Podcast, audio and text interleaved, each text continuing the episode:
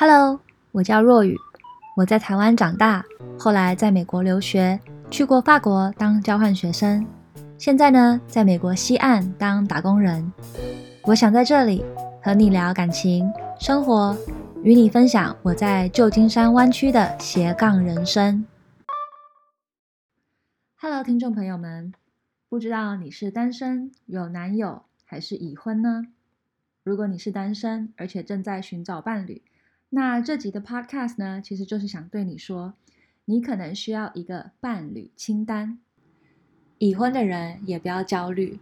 且听下去，看看有没有办法把你的另一半重新变成你伴侣清单上的 Mr. Right。所以今天的这个 Podcast 其实就是我想跟你们分享伴侣清单是什么，然后我怎么列出我当时的一个伴侣清单，以及我和我老公怎么遇到的事。在开始之前，先把时间倒带个几年前，想带大家想象一下单身的我是怎么样的，或是单身的自己哦。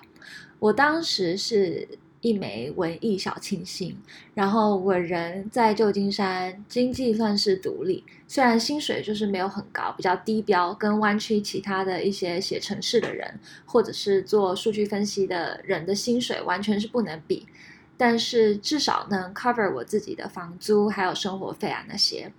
然后我当时的假日就会去 party、去 hiking，跟朋友一起去跳舞什么的，学东西。然后那时候的我其实就逐渐的了解我自己是喜欢一个什么样的生活，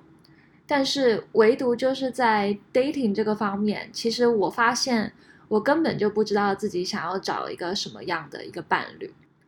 然后那时候，其实我平时就有在看一些比较 personal growth，或者是很多心灵成长的一些文章。然后我也是一些星座专栏的一些粉丝。然后我就渐渐的开始对这个伴侣清单的这个 idea 感兴趣。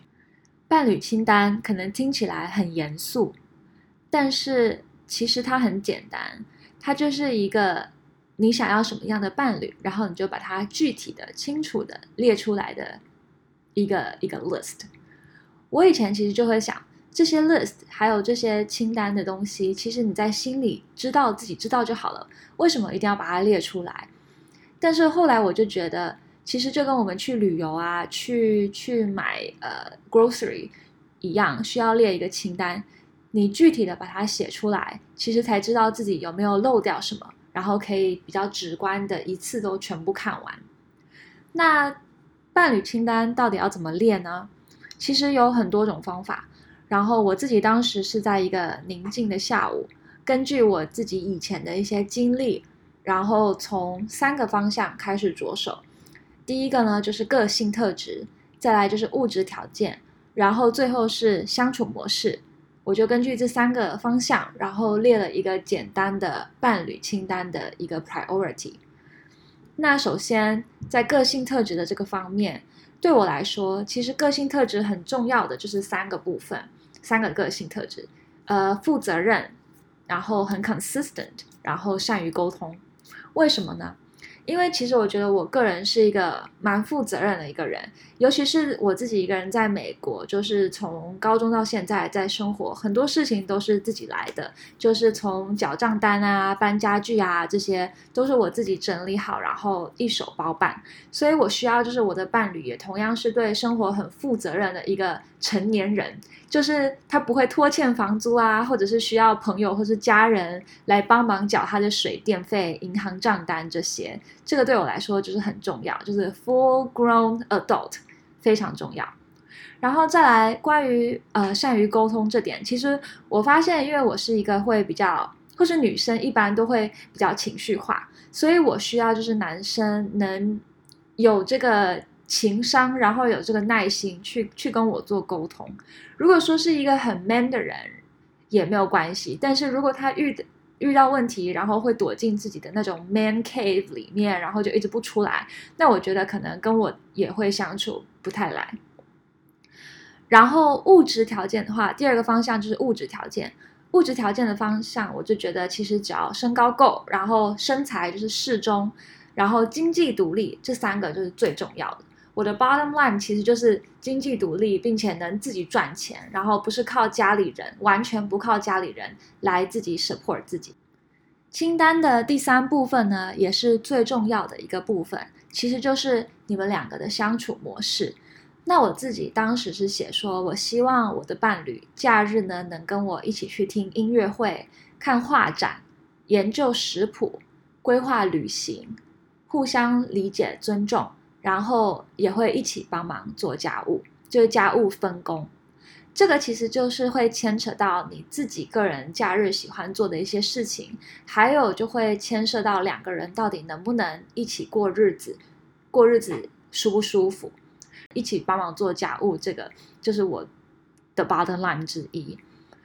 然后这个清单其实我也跟我的朋友讨论过，然后我发现每个人的清单还真的都不一样。像我的一个朋友就是需要男生非常有创业的精神。他觉得男生千万不要像我的清单一样，就是太有耐心。他就比较欣赏男生是很 man 的那种，很很 man 的那种特质。然后我也有朋友，就是一定要男生是很爱运动的一个阳光男。他觉得打球啊，或者是做一些呃运动啊、健身啊就很帅这样。所以其实青菜萝卜各有所好。就这样，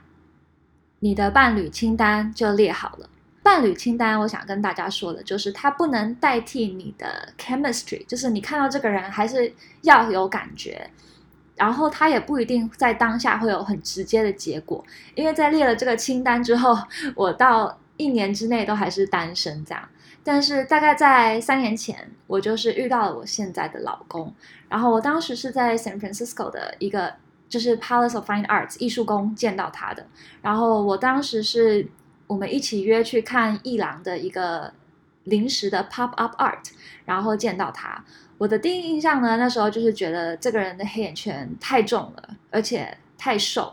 但是我的清单就其实是要求男生的，就是身材刚好啊，所以就不要太挑。然后我也就顺着开始就跟他聊天，然后我们当时就一起逛一廊，然后一路上东聊西聊。其实我那天本身自己就对那个画廊的画很印象深刻，然后所以不管聊什么，其实我都蛮开心的。但是我也同时觉得我老公当时能对画侃侃而谈，也是一个加分项。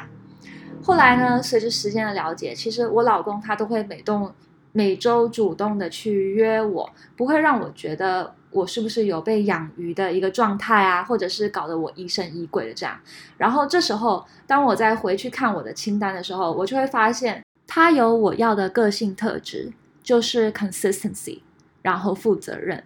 而且当他如果有事情的时候，他也都会提早跟我说清楚。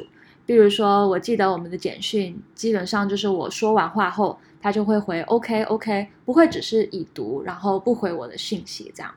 当然，也很多重要的节日，他也会跟朋友还有家人，就是很正式的介绍我。然后我们真的就是假日会一起常常约看展览、看画，或是一起听音乐，然后规划旅行。而且，如果我们有去对方的家里啊，这些我们的家务通常都是分工合作的，很平均。他会打扫家里，然后倒垃圾。洗碗，然后我就会负责可能洗衣服啊、煮饭啊这些，非常的各司其职，然后各自分工。当时我不止一次的回顾这个伴侣清单，然后我觉得在彼此有 chemistry、有 feel 的一个情况下，其实我老公非常的满足我清单上的条件，而且这个清单让我能在跟伴侣相处的过程中，清楚的知道我想要的，我想追求到底是什么，然后根据这个清单上的优先顺序来评估我有没有什么是我能 let go 的一些地方，然后帮我评估这是不是我想要的一个生活。因为其实这个清单最重要的一件事情就是，清单最好不要有非常矛盾或是不可能达到的一个条件。比如说，如果你喜欢的对象是阳光的，那他就可能不太会对一些艺廊啊，就是像我喜欢的这些活动感兴趣。所以，我总结一下今天分享的：如果你在找人生的另一半，不妨从列一个具体的清单开始吧。其实就是简单的拿出一支笔、一张纸，分三格线，然后第一格写出你特别喜欢的人格特质，比如说男生搞笑啊、幽默啊，可以写下来，或是孝顺家人等等。在第二格呢，就写下你必须要的一个最基本的物质条件。记得在这里讲的是实际的哦。我个人是觉得男女彼此平等，然后互相帮忙是最重要的。然后最后一格呢，就是写下你们一个 a perfect weekend，一个完美的周末，你们会一起干嘛？如果你喜欢看球赛，就可以写进去。然后如果你像我一样，就是喜欢去看展览，也可以写进去。写完之后呢，其实最后要记得，就是这个清单它不是一个灵药。它也不能代替你们两个之间的 chemistry 或是你们的 feel，就是你找到了一个全部清单上条件都满足的人，但是没有 feel，那也是不可以的。但是这个清单其实能让你在茫茫人海之中了解到自己的优先顺序，然后帮你厘清你遇到的人是不是除了有让你被电到之外，真的适合跟你生活的一个人。然后最后。清单当然也是会随着时间变动的，就像感情也是永远是一个流动的状态，所以时时跟自己 check in 一下，也会有助于自己看自己喜不喜欢现在跟伴侣一起的生活。最后的最后，感情的生活如人饮水，冷暖自知。不管你们有了另一半，还是还在找另一半，找一个安静的下午，跟自己的深处对话。写下你自己的伴侣清单吧。如果你想跟我分享你的清单，也是可以欢迎来信 creative milk tea at gmail dot com。如果你喜欢我的 podcast，记得 subscribe 我 channel 大智若愚，分享给你的亲朋好友哦。如果你想追踪我的 IG，也可以到 b i s x j o j o b i s x j o j o 来 follow 我。我也会 follow 回去。那我们下周见喽，拜拜。